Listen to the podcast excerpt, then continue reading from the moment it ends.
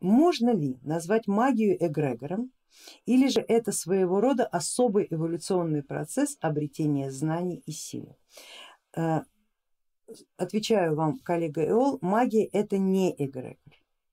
Магия это сила богов, их направленная мысль, их направленный разум. Причем богов как олицетворяющих разум, так и настолько древних стихийных сил, э, функционал которых нельзя назвать разумом в том смысле, в котором мы обычно употребляем это слово.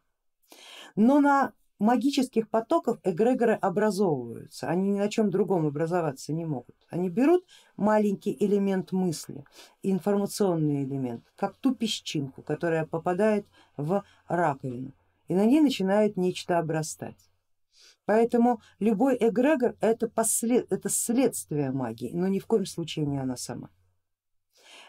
Раньше когда-то эгрегоры и были задуманы как некий инструмент, который позволяет мысли богов реализовывать более эффективно, потому что эгрегор он как будто бы распределитель, как будто с тысячу сопел, который вот распределяет информацию в разные разумы, в разных людей. Раньше-то как оно было? Есть человек, есть его бог, вот они начинают беседовать, долго беседуют, бог ему свой пакет, человек пока расшифрует, переведет, годы проходят годы, очень неэффективное взаимодействие.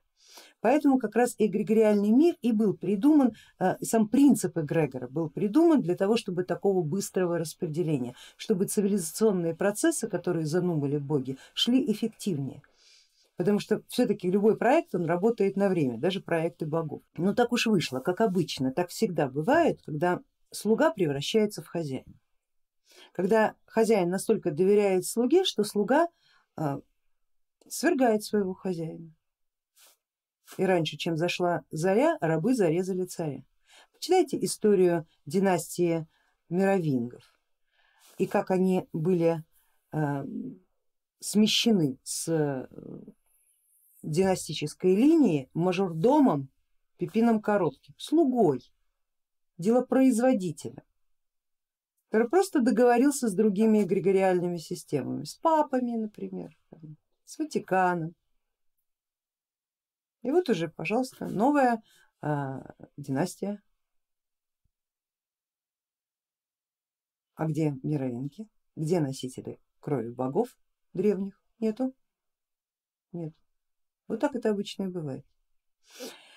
Вот, поэтому э, не, не, не подменяйте понятия, они, конечно же, связаны, но связаны совсем не такой прямой логикой, как нам бы представлялось.